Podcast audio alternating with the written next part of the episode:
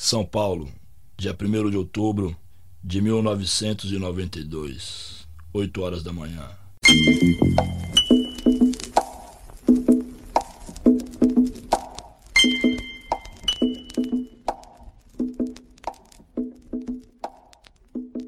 Você muito provavelmente conhece essa introdução de um famoso rap paulistano, mas se não conhece, não tem problema que eu te conto.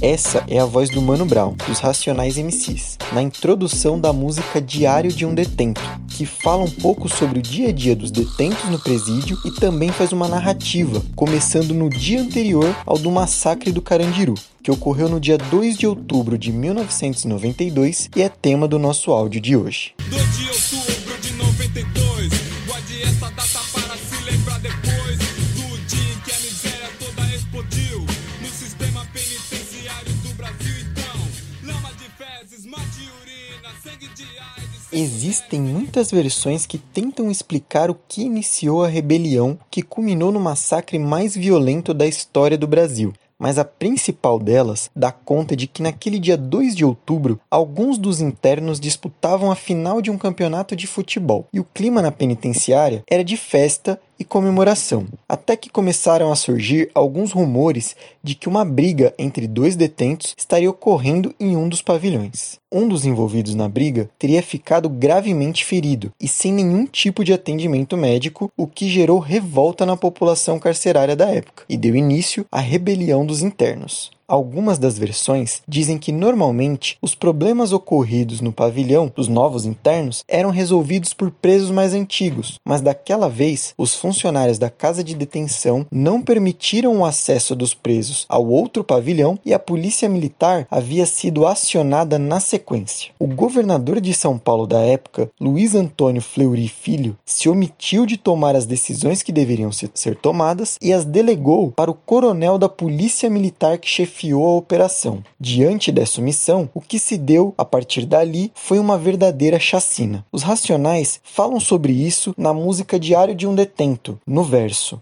Era a brecha que o sistema queria.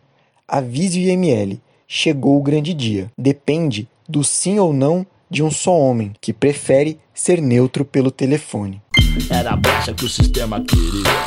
Aviso IML, chegou o grande dia. Depende do sim ou não de um só homem que prefere ser neutro pelo telefone. Relatos dos sobreviventes contam que, após uma conversa com o diretor da casa de detenção, os presos entregaram as armas, recolheram-se às suas celas e encerraram a rebelião. Mas a polícia ainda assim invadiu em represália. Em uma ação que durou aproximadamente 20 minutos, mataram dezenas de pessoas, com direito à tortura física e psicológica aos detentos. Um verdadeiro horror. O massacre do Carandiru ocorreu a dois dias das eleições municipais daquele ano. Por isso, o governo, a princípio, noticiou que a operação havia tido apenas oito mortos. Meia horinha antes do fechamento das urnas, no dia das eleições, veio a notícia do número real: 111 mortos. Até hoje, 28 anos depois desse crime brutal, condenações foram anuladas, os casos se arrastam no judiciário e nenhum responsável pagou pelos seus atos.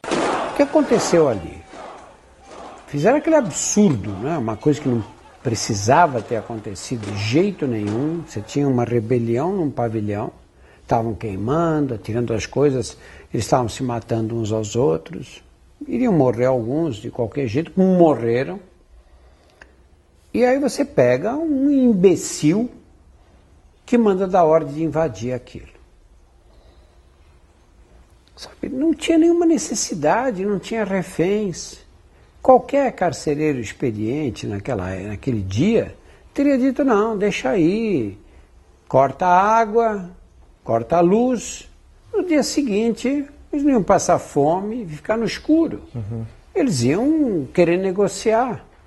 Esse tipo de ação nunca deve ser esquecida por nós, pelo povo. Afinal, a população carcerária do Brasil é formada em sua maioria por pobres, pretos e 41% destes, quase a metade, não teve sequer a oportunidade de se defender adequadamente em um julgamento. Em um momento em que o ódio ao pobre é expresso diretamente da presidência da República e pelos ricos, cabe a nós estudarmos profundamente as tragédias que se abatem sobre o nosso povo e sobre as nossas famílias e suas raízes e combatê-las de verdade, lutando pela libertação do nosso povo. MTST, a luta é para valer.